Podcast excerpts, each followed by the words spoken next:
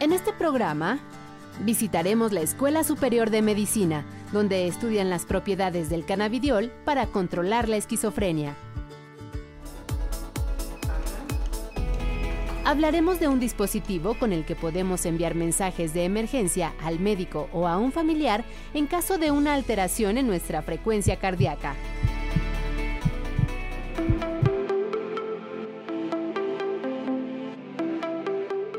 Conoceremos a Apolo, una prueba segura y confiable para detectar desde la comodidad de tu hogar el cáncer de mama.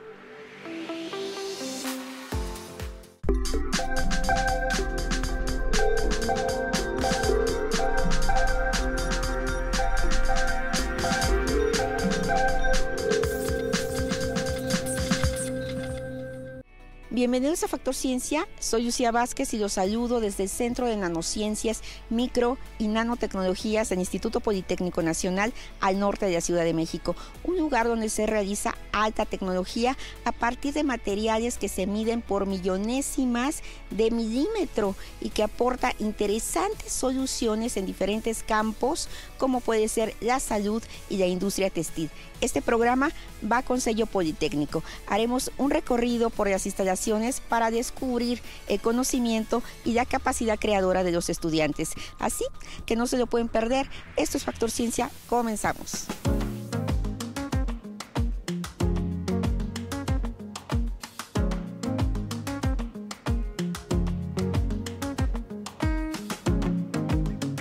Hablando de nanotecnología, los invito a conocer un sensor electroquímico que a partir de una gota de sangre puede diagnosticar cáncer de mama en su fase inicial.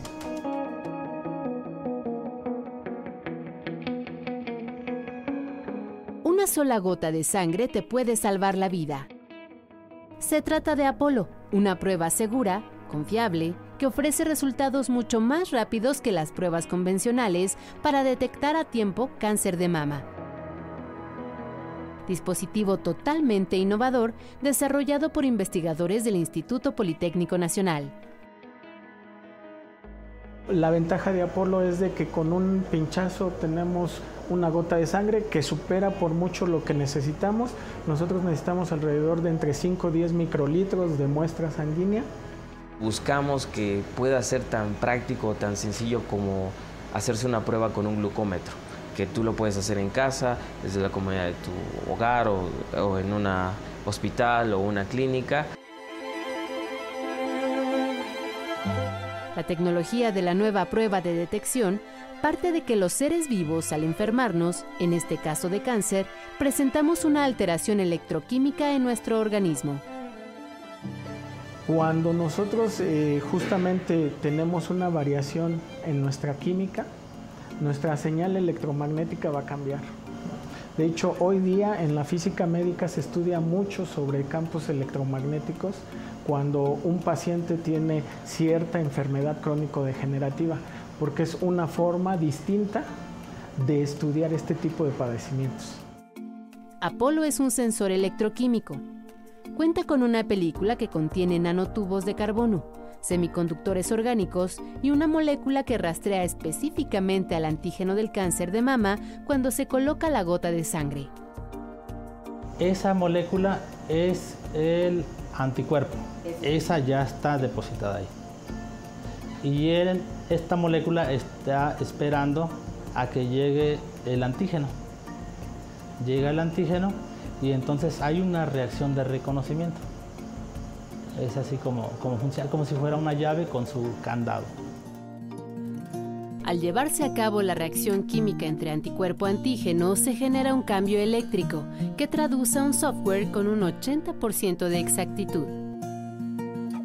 Con unos pasos muy sencillos y alguna ayuda de software que nosotros también ya diseñamos, podemos obtener la respuesta de esa señal eléctrica y de manera inmediata conocer digo inmediata, comparada con las pruebas que hoy día existen, eh, obtener precisamente un eh, parámetro de la cantidad de marcador tumoral que se encuentra en sangre por mililitro. Aunque el resultado está en quizás segundos, pero tienes que eh, corroborarlo con la base de datos que nosotros ya tenemos de las pruebas que hemos realizado. Pero bueno, bastan cinco minutos para que tú puedas saber la cantidad de marcador tumoral presente en el torrente sanguíneo y, y dictaminar si es una persona sana o una persona que empieza a presentar actividad tumoral. Existen algunos instrumentos de este tipo a nivel de investigación. La mayoría son caros y requieren condiciones especiales. La ventaja del sensor politécnico es que ha sido diseñado para ser económico y portátil. Los materiales son mucho más, de construcción son mucho más baratos. Se pueden fabricar de manera sencilla y rápida los dispositivos y, e incluso la señal eléctrica es suficientemente alta como para poder eh, fabricar la propia electrónica que pueda ser capaz de medir eh, la respuesta eléctrica del dispositivo, de tal manera que se puede transportar fácilmente. Apolo fue distinguido en 2018 con el Premio Nacional de Salud por Un Mundo Rosa, iniciativa que busca incentivar proyectos de alto impacto que ayuden a mejorar la calidad de vida de las personas.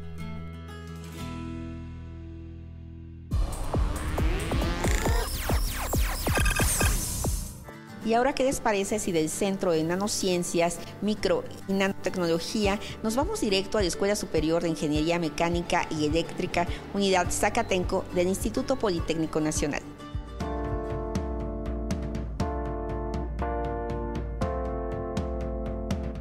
Pues ya estamos aquí en Estime Zacatenco, donde vamos a conocer un prototipo para prevenir infartos. Se trata de una aplicación que mide la frecuencia cardíaca a distancia y en tiempo real.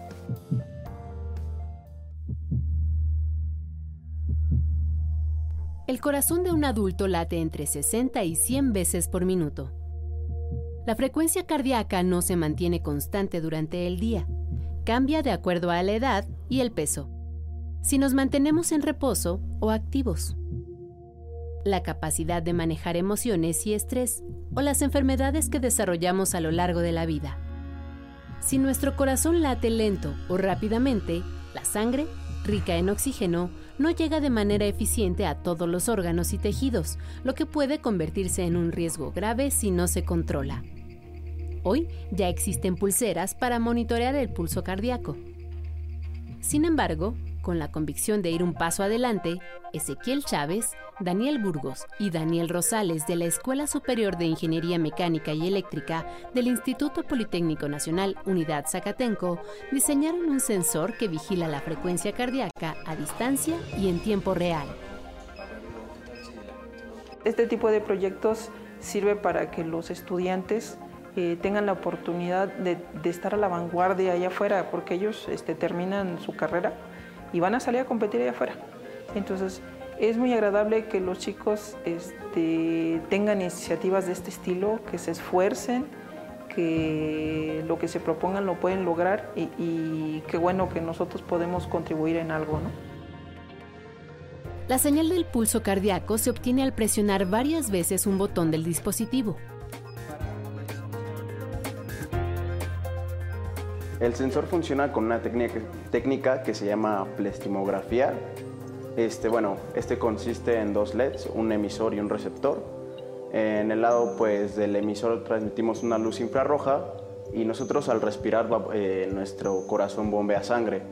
Este cambio de luz de, que va a tener el, LED receptor va a, tener un, va a calcular un flujo de sangre, un cambio y este va a ser el que le ayuda a medir en sí los pulsos que tenemos por minuto.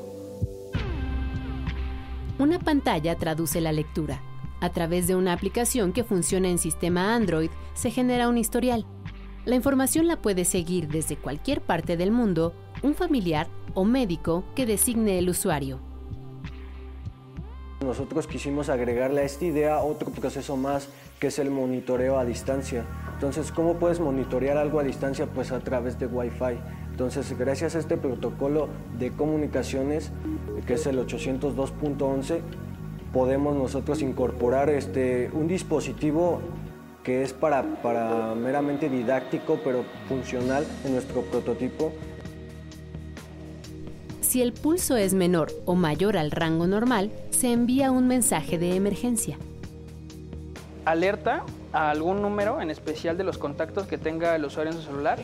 Cuando el, usuario tiene un pulso alto, le manda un mensaje vía SMS, mensaje de texto, al celular de, de la otra persona que es la encargada de monitorear a la persona que está usando el dispositivo. Los politécnicos aplicaron todos los conocimientos de la carrera como electrónica y programación para crear un dispositivo completo, además de habilitar protocolos de comunicación y políticas de privacidad. También utilizamos un servidor que es gratuito y muy bueno que se llama ThinkSpeak.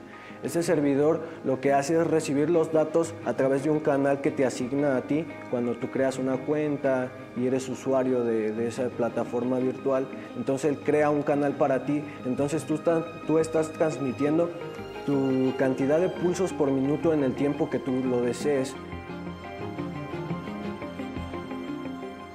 un sensor que de industrializarse se convertiría en una herramienta muy útil en telemedicina.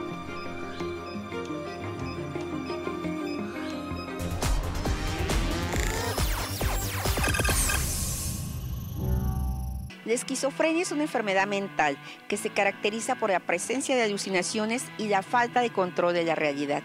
Vayamos ahora a la Escuela Superior de Medicina para conocer una investigación que busca combatir esta enfermedad.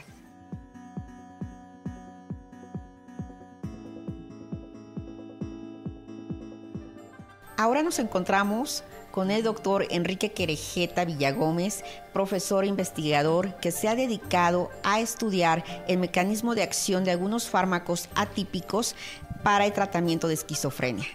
Platíquenos qué es o qué podemos entender como esquizofrenia. Es una enfermedad crónica que afecta a lo más esencial de los humanos, que es la manera de pensar y sentir cualidades que nos hacen diferentes a los animales. Y yo creo que de las enfermedades que existen, nada aleja más al hombre que la esquizofrenia. Un trastorno mental grave, sin cura, que padece el 1% de la población en todo el mundo, que produce alucinaciones y distorsión de la realidad. Los fármacos actuales disminuyen las alucinaciones, pero mantienen otros síntomas como el aislamiento severo en el que viven los pacientes. El doctor Enrique Querejeta Villagómez y su equipo de laboratorio de electrofisiología de la Escuela Superior de Medicina del Instituto Politécnico Nacional son los únicos en México que estudian las propiedades del cannabidiol para el control de la esquizofrenia. El cannabidiol es uno de los más de 80 químicos presentes en la marihuana. Su importancia radica en su potencial para tratar diferentes enfermedades, sin los efectos del tetrahidrocannabinol mejor conocido como THC, el ingrediente psicoactivo de la cannabis. Si no tiene otros fitocannabinoides, que son los que tienen un amplio espectro de efectos terapéuticos, y eso es lo que se debe de explotar en investigación. El cerebro de las personas con esquizofrenia funciona de forma diferente. Las alteraciones en su actividad eléctrica les lleva a vivir crisis de alucinaciones y delirios. Es como si soñaran o tuvieran pesadillas despiertos. Durante las crisis psicóticas aparecen unas ondas en el cerebro que son las ondas delta. La aparición de las ondas delta ocurre en condiciones normales en todos los humanos, pero cuando estamos dormidos en un sueño profundo, es lo normal. Los esquizofrénicos tienen en vigilia, cuando están despiertos, la aparición de estas ondas delta. Los científicos estudian con roedores estas ondas delta, que tienen su origen en una zona del cerebro llamada núcleo reticular del tálamo. Estamos ahorita analizando la actividad eléctrica del núcleo reticular del tálamo en una rata normal.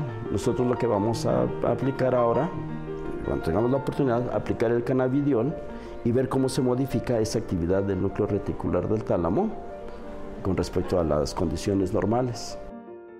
Con este proyecto buscan probar que el cannabidiol es capaz de bloquear las ondas delta cuando se está despierto para eliminar las alucinaciones. Lo que nosotros consideramos es que el efecto antipsicótico del cannabidiol tiene que ver con la actividad eléctrica o modifica la actividad eléctrica de las neuronas reticular del tálamo. Una línea de investigación que abre la posibilidad de nuevos tratamientos para mejorar la calidad de vida de los pacientes con esquizofrenia.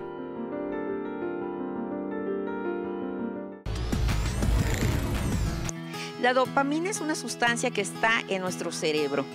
Frecuentemente se le conoce como hormona del placer porque está presente en la fase de enamoramiento, en la fase del amor. Otra de las funciones de esta hormona es que controla el movimiento de nuestro cuerpo. Se ha descubierto que las personas que padecen Parkinson generan menos dosis de dopamina.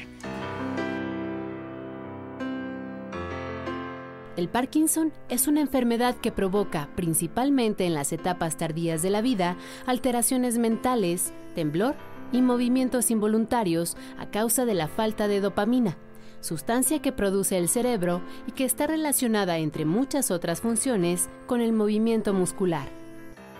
En la Escuela Superior de Medicina del Instituto Politécnico Nacional, el doctor Marvin Soriano Ursúa y su equipo trabajan con nanopartículas y derivados del boro para desarrollar mejores fármacos contra el Parkinson.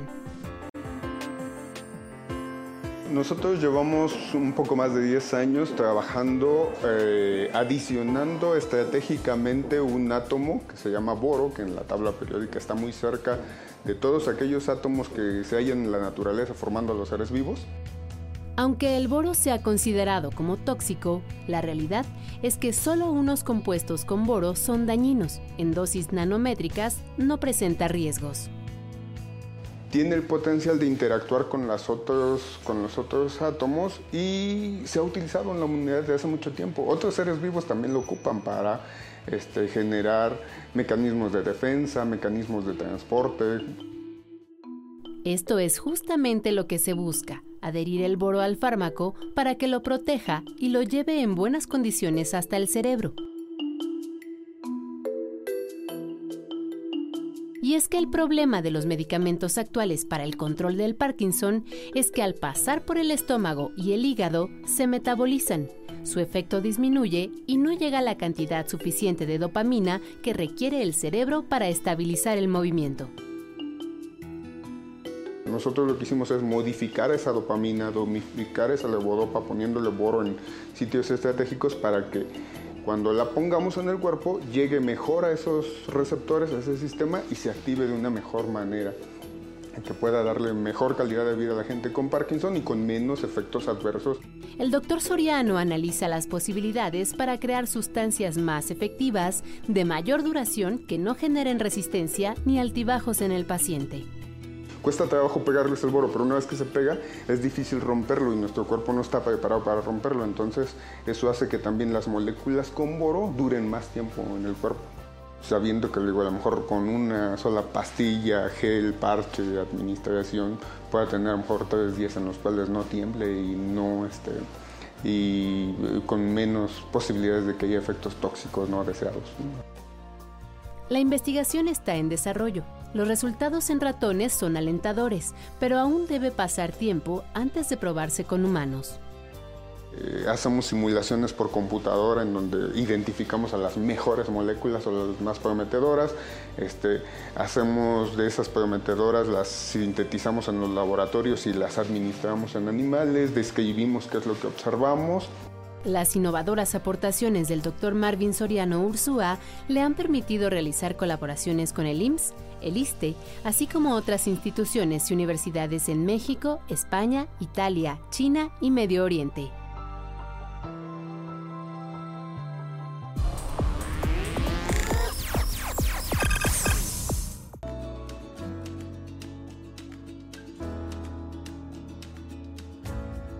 La industria textil va mucho más allá de la moda. Tiene que ver con nuevos materiales, alta tecnología y hasta la confección de prendas inteligentes o funcionales. Veamos un ejemplo de esto. Se trata de un pantalón para personas con paraplegia. Cifras del INEGI revelan que en México el 68% de personas con discapacidad presentan limitaciones en el movimiento de sus piernas. Son hombres y mujeres que al pasar mucho tiempo sentados o en una misma posición requieren ropa funcional que proteja su piel de úlceras o llagas, que sea cómoda, suave y fácil de vestir. En algunos países este tipo de prendas son una realidad. En el nuestro es un asunto al que no se le ha dado la debida atención. Esto que ustedes ven aquí Es una prenda para aumentar la calidad de vida de las personas con paraplegia. Para hablarnos de ello, nos acompaña Foed Vivanco López.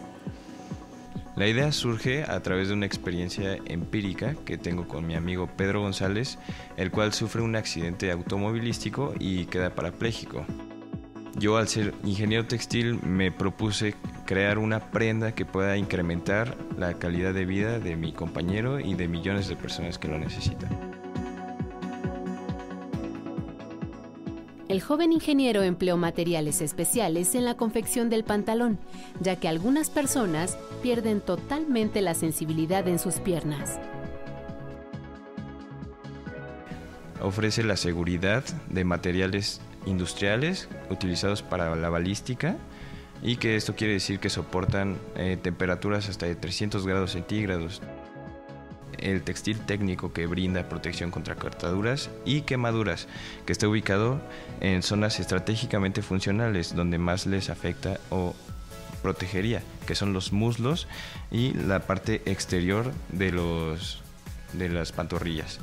Ahora bien, también tenemos lo que es cinta reflejante, que es para los trayectos nocturnos, ya que de por sí es difícil ver a una persona en la noche, una persona en silla de ruedas se complica mucho más. También tenemos lo que es una fácil montura y desmontura de la prenda a través de cierres que también son estratégicamente ubicados para que se pueda llevar a cabo esta acción más rápidamente. También tenemos lo que es un diseño adaptado a la posición de sentado. De esta manera también ofrecemos un soporte en, en la parte lumbar con una camiseta que va a modo de prenda interior que tiene una X en la espalda para brincar, brindar una mejor postura.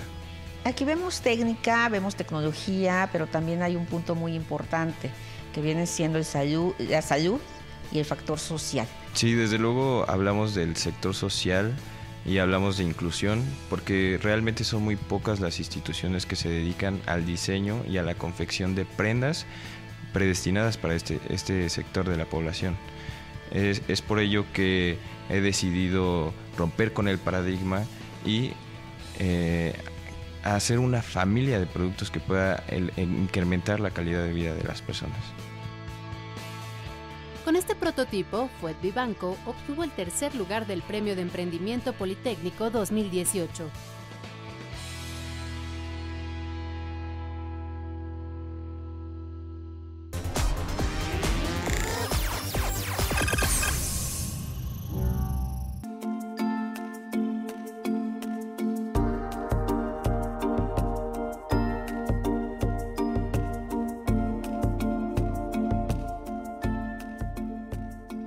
Que hayan disfrutado de este programa en el que jóvenes politécnicos hacen valer el lema La técnica al servicio de la patria. Nosotros nos despedimos desde las instalaciones de la Unidad Zacatenco del Instituto Politécnico Nacional. No olviden seguirnos a través de Facebook, Twitter, visitar nuestro portal o descargar cualquiera de nuestros contenidos a través de iTunes. Nosotros seguimos investigando lo que ocurre en el mundo de la ciencia y la tecnología para llevarlo hasta su pantalla. Yo soy Lucía Vázquez, esto fue Factor Ciencia, nos vemos hasta la próxima.